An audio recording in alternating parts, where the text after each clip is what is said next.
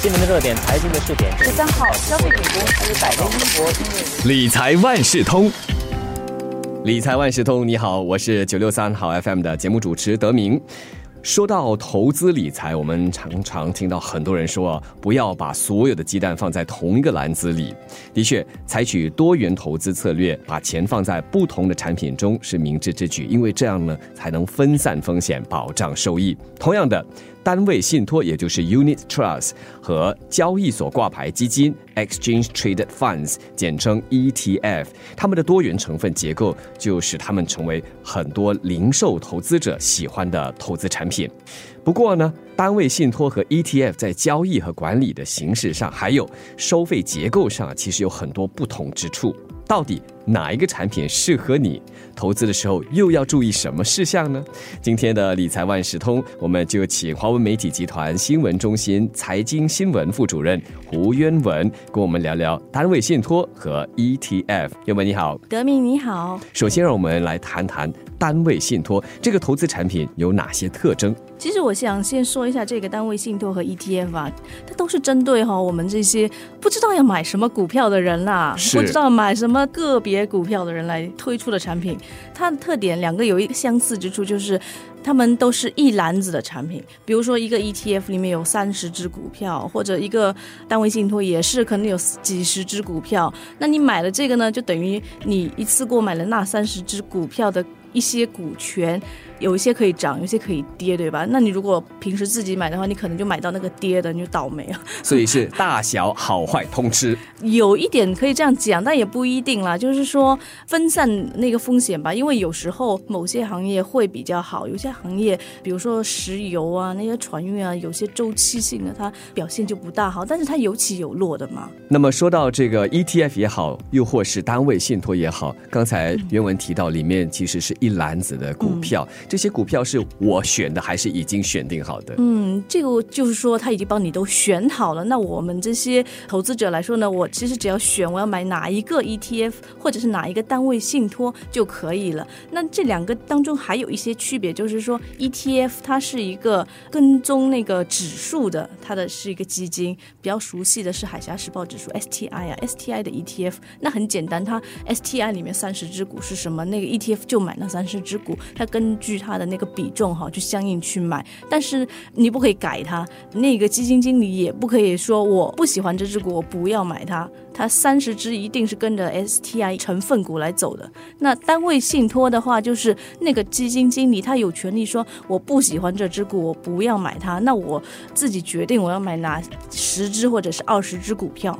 嗯，听起来呢，这单位信托又或者是 ETF 是比较适合像我这样子的门外汉，而且呢，承担风险能力比较低。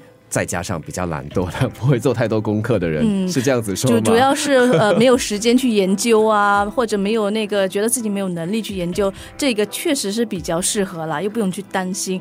其实还有一点说到风险问题哈，它其实也是会有高风险的产品，就好像那些单位信托，它也有分高中低的风险，就看它投资什么产品。比如说一个单位信托，它里面都是债券，那就是低风险。那它如果都是那些新兴市场股票，比如说俄罗斯呢，什么巴西之类的，那就是很高风险了。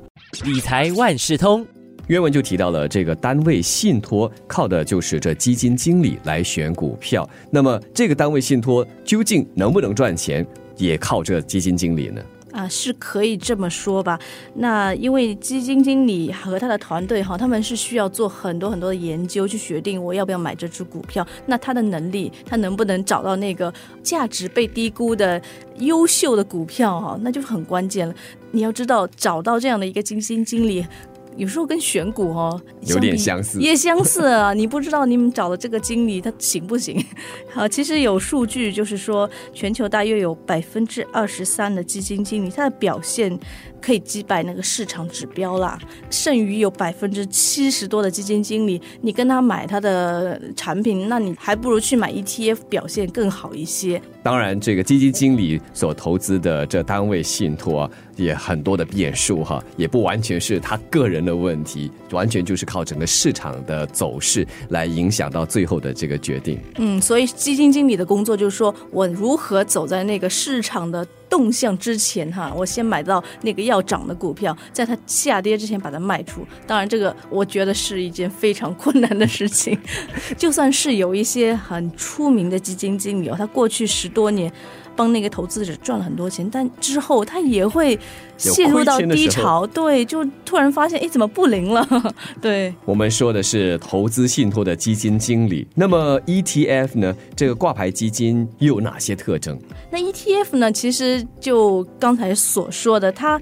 不需要去管理，嗯，要买哪些股票，他只是跟着那个指数，说指数有哪些股，他就去买哪些股。所谓的基金经理，他的工作就很简单，他只要负责买卖。当然，他工作少，然后对投资者来说好处就是收费低一些。啊，那单位信托的收费，因为基金经理哈和他团队要去做研究，他们有时候还要去到那个公司的实地做考察，那费用当然就高了，责任也更大。所以其实有时候你看一个单位。信托它的表现可能比 ETF 好很多，但是它的收费会比 ETF 更高一些。那你要计算一下，除去那个收费，那你拿到实际拿到手的回报率是是不是值得？理财万事通，无论是 Unit Trust 也就是单位信托，又或者是 ETF，都要收费。不过据原文所说，这 ETF 的收费是偏低，但是 ETF 还是有它的风险的。风险在哪里呢？ETF 呢？因为它必须得跟着指数的成分股。那我举个例子，就是说 STI 里面有吉宝啊，还有那个盛科工业。之前其实盛科海事好像也是在那个指数里面的。那如果你买 STI 的 ETF，那这几只股票是一定在里面的。对了，之前那个 HPH Trust 也是在里面的，最近被踢掉了啊。那这些股票的表现这几年都是非常非常糟糕。那如果你买 ETF，那你就必须得买进这几只股票。那如果同时你可以找到一个基金，它可以去投资那些表现相对更好的股票呢？可能它的回报率就更高一些。所以就是说，那个 ETF 因为没有选择嘛，有时候。没有办法，就吃进吃进一些比较烂的股票。还有一种就是说，可能 ETF 他们通常会倾向于买比较大或者中型市值的股。那有一些比较小规模啊，呃，没有这么多人去看的股票呢，它其实有很多机会，那就会错失这些机会。嗯，对于投资者来说，这个自主权、主动权就少很多了啊。那还有 T F 就是说你也得关注它是不是紧跟着那个指数的表现。有一些可能因为计算呢，或者是方式有一些不同。STI 起了五八仙，那你发现那个 ETF 它哎没有起五八仙啊啊，这个也可能是个风险。嗯，原文提到的主要还是本地的 ETF，还有海外的 ETF，对吗？对，其实我们新加坡的 ETF 哦确实不多，有很多投资者喜欢买的是美国上市追踪美国股票的 ETF，那些就非常吸引人。比如他们有买啊那个 Facebook 啊 Apple 什么的。海外的 ETF 呢，就是要注意，如果你是买那种有派股息的。它股息会被扣掉一些税呢，百分之三十哈。如果你呃拿到比如说一百块美元的股息，会被扣掉三十块，就拿回七十。理财万事通，总的来说。究竟哪一类投资者比较适合购买这单位信托，也就是 Unit Trust？那么哪些人可以考虑 ETF？说到这个问题呢，其实也是看个人的低风险程度啊，还有个人对投资的他多了解。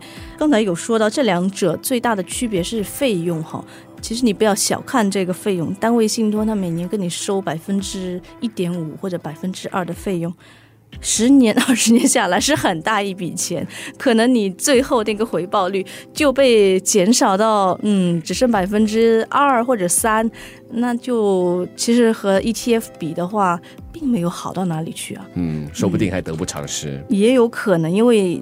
其实你看，只有百分之二十三的基金经理哈是可以表现超过市场的，剩下百分之七十多呢啊，那还是去买 ETF 好了。嗯我会建议就是说，大家如果没有时间看呢，没有时间做功课，确实是可以考虑 ETF，比如说就是 STI 的 ETF，或者是那个标准普尔五百这类的 ETF。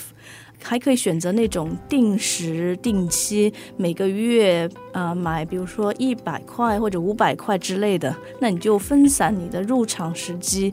不会刚好那个牛市到头的时候你进去买了一大笔，那结果呢啊它就下跌了。那分散买进会比较好。以现在整个市场的偏爱来看的话，嗯，也确实看到比较多的 ETF 的交易以及它的所供的选择。嗯，这几年来看的话，ETF 确实是越来越受欢迎，它的那个规模越来越大。这是在全球范围内的数据啊。那是看本地市场呢，其实呃，发现我们的投资者对 ETF 似乎还不这么熟悉。去年新加坡交易所的 ETF 交易量占整个市场总额的只有一八仙呐，所以还有待改善。如果 ETF 买卖交易更多呢，其实也会让那些基金经理想办法来降低它的收费，让他们的产品更加吸引人。听起来这个发展的潜力空间还是蛮大的啊！对，没错。理财万事通每期提供你最需要知道的理财与财经知识。如果你想了解更多，可以到早报的 SG 搜索“联合早报财经专栏理财简囊”。我是九六三好 FM 的德明，我们下期再见。